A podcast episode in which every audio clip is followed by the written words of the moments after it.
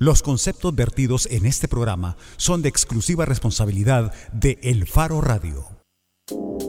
¿Qué tal? Bienvenidos a El Faro Radio. Soy Karen Fernández. Estoy en compañía de Nelson Rauda. Hola, Nelson. Hola, Karen, ¿qué tal? Bien, bueno, también como se puede estar lo normal, pues. Espero también que todos los que nos están escuchando estén tan bien como se puede estar y que participen también a través de nuestras redes sociales, las del Faro o la cuenta de Twitter del programa, que es así, arroba el Faro Radio. Y bueno, vamos a empezar realmente con algo que, no sé, yo creo que cuando lo escuchas y ya lo vamos a compartir con nuestra audiencia, no puede menos que partirte el corazón.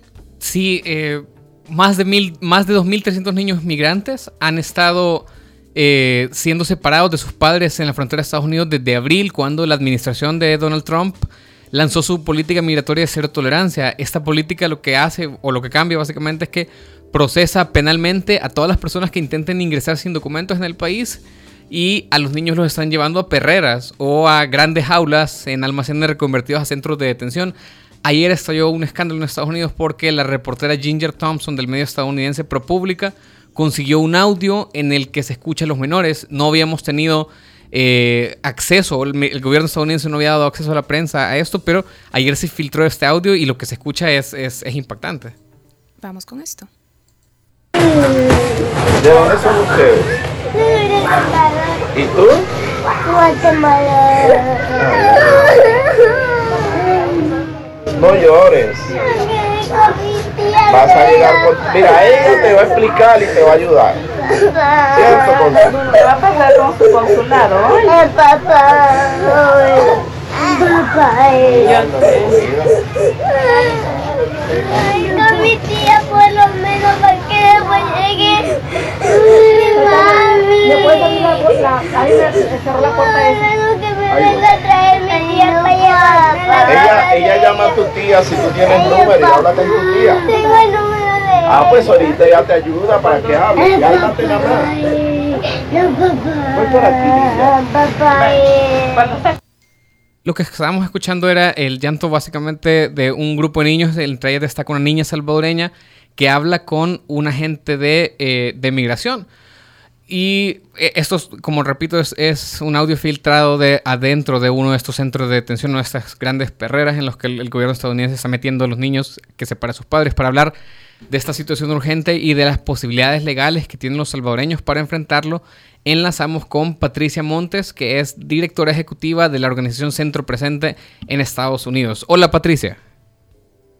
Hola, muy buenas tardes a ustedes allá en, la cabina y muchísimas gracias por hacer este enlace para hablar de un tema que, como bien lo decía la compañera, eh, es parte del corazón, ¿no? Saber eh, este tipo de políticas inhumanas que el, gobierno de los Estados Unidos continúa implementando para criminalizar a los inmigrantes. Patricia, ¿qué sustento legal tiene esta política de separar padres de sus hijos? ¿Es una nueva ley, una nueva aplicación o esta situación ya se había presentado antes? Eh, es una muy buena pregunta. Y antes a tu pregunta, quisiera enfatizar que para nosotros es muy importante entender que las políticas migratorias de administraciones anteriores también nos dejan un legado terrible, nefasto en cuanto a lo que ha sido la criminalización a poblaciones inmigrantes indocumentadas en los Estados Unidos. En los ocho años de legado de la administración del presidente Obama también se separaban niños, también se deportaban niños al Triángulo Norte, es considerado, como ustedes saben, una de las zonas más peligrosas del mundo en este momento. Eh, creo que en cuanto a política migratoria, este, no, no han, en cuanto a leyes, no han habido cambios. Esto no es una ley, como bien tú lo mencionaste al principio del programa, es una política que está siendo implementada por el Poder Ejecutivo y evidentemente eh, con mucho abuso de poder y con violaciones claras a tratados internacionales en este momento porque estamos hablando de no inmigrantes regulares, estamos hablando de personas que evidentemente vienen huyendo de la extrema violencia que se vive en este momento en el Triángulo Norte, personas que están buscando eh, así, personas que protección internacional y que están siendo criminalizadas. Debemos de seguir insistiendo que el entrar a los Estados Unidos de manera indocumentada constituye una falta de carácter administrativo en los Estados Unidos. Sin embargo, la continua criminalización hacia las comunidades inmigrantes indocumentadas es extrema. Ya lo habíamos visto en años anteriores, sin embargo, las medidas que estamos viendo en este momento son medidas eh, más rigurosas y con, eh, yo diría, el grado superlativo del odio. Es una expresión máxima de odio, de la xenofobia, del racismo en contra de estas comunidades. Patricia, mucho gusto. Te saluda Karen Fernández. Patricia, como, como ya estabas aclarando también, se trata de una política particular. Ahora, a nivel de las organizaciones civiles estadounidenses que trabajan defendiendo los derechos de las poblaciones de los latinoamericanos que llegan a Estados Unidos, ¿se ha hecho algo? Es decir, ya hemos conocido en el pasado de algunas iniciativas de organizaciones que logran que se mueva algo y detener de alguna manera este tipo de políticas o medidas de carácter abusivo y violatorias a los derechos humanos. ¿Cómo está respondiendo la, la comunidad que defiende a las poblaciones migrantes? ¿Qué reacciones hay? Claro que sí, es buena pregunta la que haces. Yo creo que en primer lugar, en el público en general, hay mucha indignación eh, en relación a las organizaciones pro derechos de inmigrantes de Estados Unidos. En nuestra opinión, creo que debemos de tener una mejor estrategia colectiva para responder a una crisis. Lamentablemente, en este momento, de acuerdo a nuestra lectura, no hay una verdadera estrategia colectiva de parte de sociedad civil para responder a este momento de crisis. Sin embargo, hay esfuerzos eh, muy importantes que se están dando para responder a esta crisis y es, por ejemplo, una serie de demandas eh, que se han hecho ya al gobierno de los Estados Unidos por medio de las cortes. Un ejemplo concreto es una demanda que fue sometida hace un par de días por el American Civil Liberties Union, que eh, sabemos que es una organización que trabaja en la defensa de los derechos civiles y humanos de personas eh, Estados Unidos, incluyendo, incluyendo las poblaciones inmigrantes indocumentadas. Este tipo de defensa en las cortes para denunciar y demandar que no se siga separando a las familias de niños es muy importante. Patricia, entonces solo para aclarar, ya hay una demanda en corte de parte de una organización de la sociedad, sociedad civil estadounidense que está justamente demandando cómo se violan derechos en esta política de la frontera. Así es, eh, ya sabemos que siempre se han violado los derechos humanos de las poblaciones migrantes en el cruce de la frontera de los Estados Unidos, en toda la ruta migratoria. Y este, esta demanda, ¿verdad?,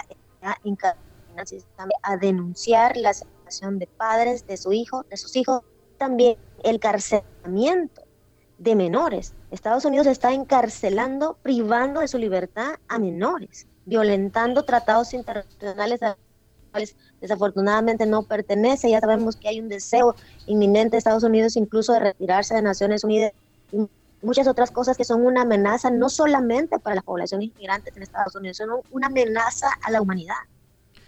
Patricia, ayer el gobierno salvadoreño eh, emitió un comunicado en el que hace un vehemente llamado a las autoridades del gobierno de Estados Unidos a no continuar con la separación de familias y dijo que esas prácticas conllevan una violación a los derechos humanos. ¿Crees que es suficiente ese pronunciamiento? Es decir, El Salvador está haciendo, el gobierno del Salvador está haciendo todo lo que tiene a su alcance para eh, proteger a sus ciudadanos de estas medidas. Creo que no. Yo creo que en primer lugar los gobiernos de la región no tienen autoridad moral para pedir a Estados Unidos defensa de derechos humanos cuando en nuestros propios territorios no se respetan los derechos humanos. En el caso de El Salvador tenemos información precisa de cómo hay a las mujeres, a los defensores de derechos humanos, las ejecuciones extrajudiciales, el exceso de, uso de la fuerza por parte de la policía, fuerzas de seguridad, la unidad. Yo creo que es importante eh, que, empecemos a eh, eh, limpiar la casa, ¿no? Y por dar el ejemplo, yo creo que si bien es cierto, es muy importante que los gobiernos de la región exijan al gobierno de los Estados Unidos respeto a los derechos humanos de las poblaciones migrantes, también ellos pueden hacer mucho eh, otro elemento que no se menciona en los Estados Unidos, invisible muchas veces por parte de la propia sociedad civil estadounidense, defensora de derechos de inmigrantes, es por qué las personas vienen en primer lugar, cuáles son las causas estructurales de fondo obligan a las personas migrantes en este momento, la mayoría siendo la, a venir de manera forzada a los Estados Unidos. Por otro lado, el gobierno salvadoreño continúa eh, pues yo diría, no sé qué adjetivo calificativo utilizar, porque no reconoce el desplazamiento interno que hay en El Salvador en este momento. Patricia, eh, ya mencionabas que en Estados Unidos hay un eh, hay un deseo permanente de retirarse de la ONU. Ayer conocimos también que procuradores de derechos humanos de cinco países, Guatemala, Honduras, Colombia, México y Ecuador, pidieron medidas cautelares a la Comisión Interamericana de Derechos Humanos contra esta política. El alto comisionado de Derechos Humanos de la ONU, que estuvo en Salvador hace unos meses, dijo que es una política inadmisible e instó a Estados Unidos a ponerle fin a la práctica de forma inmediata. Lo mismo eh, dijo hoy un, un comunicado de la UNICEF desde Nueva York. ¿Crees que esta presión internacional puede tener algún efecto en, la situación de estos niños y sus familiares? Bueno, yo creo que es muy importante que entidades pues eh, nos ayuden a alzar, alzar la voz. Yo creo que eh, han silencio, creo yo, en muchas ocasiones y es necesario que, que más allá del discurso también pues, haya eh, más eh, voluntad política para exigir no solamente al gobierno de los Estados Unidos, sino al, gobierno de la región. El caso de México, por ejemplo, es muy importante eh, seguir alzando voces y obviamente que eh, eh, estos organismos de derechos humanos a nivel internacional puedan realmente, allá del discurso, trabajar con sociedad civil y otros actores dentro de, las diferentes sociedades en, en, en, en mejores públicas Patricia, una, una pregunta final. Desde tu perspectiva y también desde, desde tu postura personal, ¿cuántas esperanzas o cuán optimista estás que alguna de estas medidas de presión, tanto las que están pasando a nivel interno como estas demandas que se están presentando en cortes o los llamados de la comunidad internacional, puedan detener al gobierno de Trump o, ¿Crees que no habrá manera de que, el gobierno de Trump se dé por aludido y termine con esta política de la frontera? Wow, la verdad es que eh, es la segunda vez en el, día de hoy que más hacen esa bien difícil para mí porque estoy muy, ah, mira, soy centroamericana, trabajo desde hace 12 años con la comunidad salvadoreña centroamericana en Estados Unidos y la criminalización de comunidades, eh, no ven una familia en Centroamérica. Y no había visto el, el, el, odio en su máxima expresión. yo quiero tener esperanza y creo que la esperanza nuestra, más allá de, las estrategias fallidas, porque yo creo como sociedad civil en Estados Unidos y en la región tenemos que reinventar nuestras estrategias, porque es evidente que nuestras estrategias no están funcionando. La única esperanza que tengo yo es en los pueblos organizados, en los movimientos populares en nuestros países de origen, que aunque están siendo reprimidos y defensores de derechos humanos son asesinados y atacados, eh, eso es lo único que me da esperanza y la de nuestra gente. Ah, yo creo que es necesario de parte de sociedad civil reevaluar, reinventar nuestras estrategias para poder enfrentar la crisis que estamos viviendo en este momento. Ya las comunidades migrantes indocumentadas estaban enfrentando una crisis.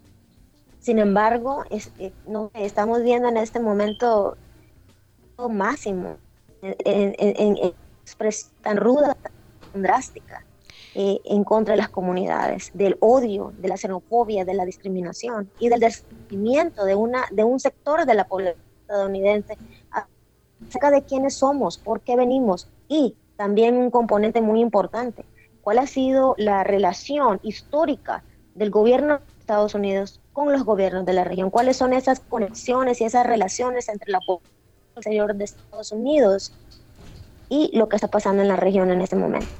Bien, muchas gracias Patricia por aceptar la llamada de El Faro Radio. Gracias Patricia.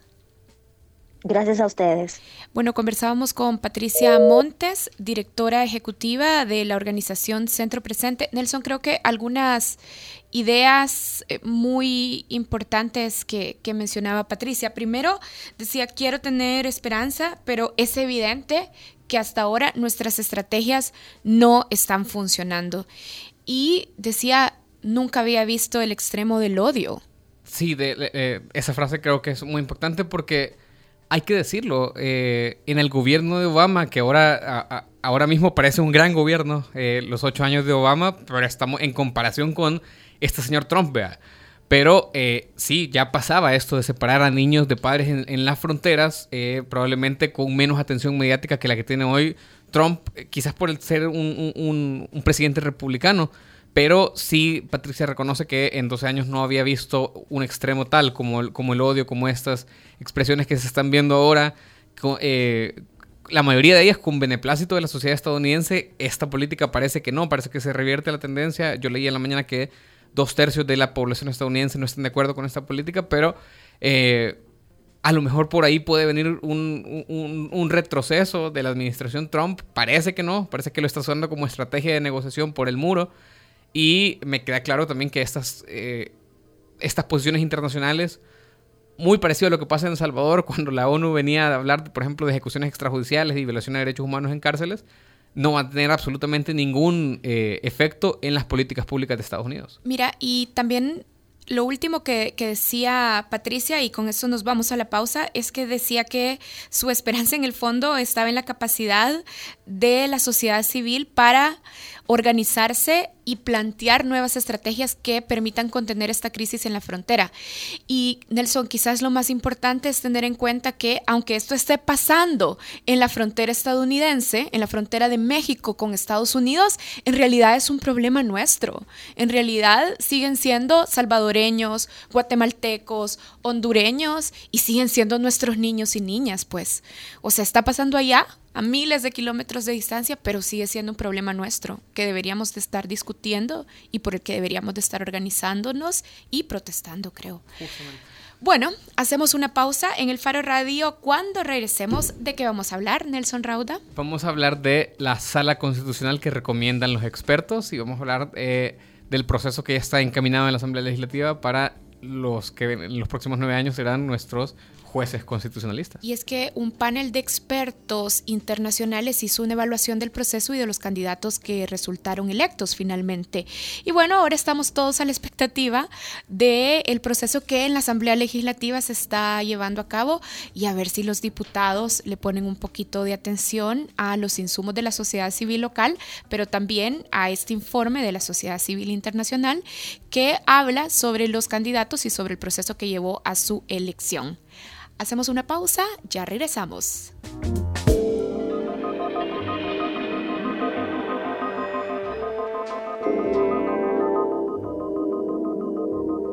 El Faro Radio. Hablemos de lo que no se habla. Estamos en punto 105. Disfruta gratis toda la Copa Mundial de la FIFA Rusia 2018 con el mejor LTE y descarga la Movistar Play en tu celular. Vive tu pasión por el fútbol estés donde estés. Movistar, elige todo. Porque tú lo pediste, ahora la mejor aseguradora está más cerca de ti. CISA. Para tu mayor comodidad, hemos abierto dos nuevas agencias de CISA. Una en Paseo General Escalón, número 3551, contigo Agencia Caribe de Banco Cuscatlán, cerca del Salvador del Mundo. Y otra en Santa Ana, en Avenida Independencia Sur, Autopista Bypass, contigo Agencia de Banco Cuscatlán. En ellas te ofrecemos todos nuestros servicios. Más fácil, cómodo y seguro. CISA sí paga. Consulta teléfonos, horarios, servicios y más información en www.cisa.com.sb.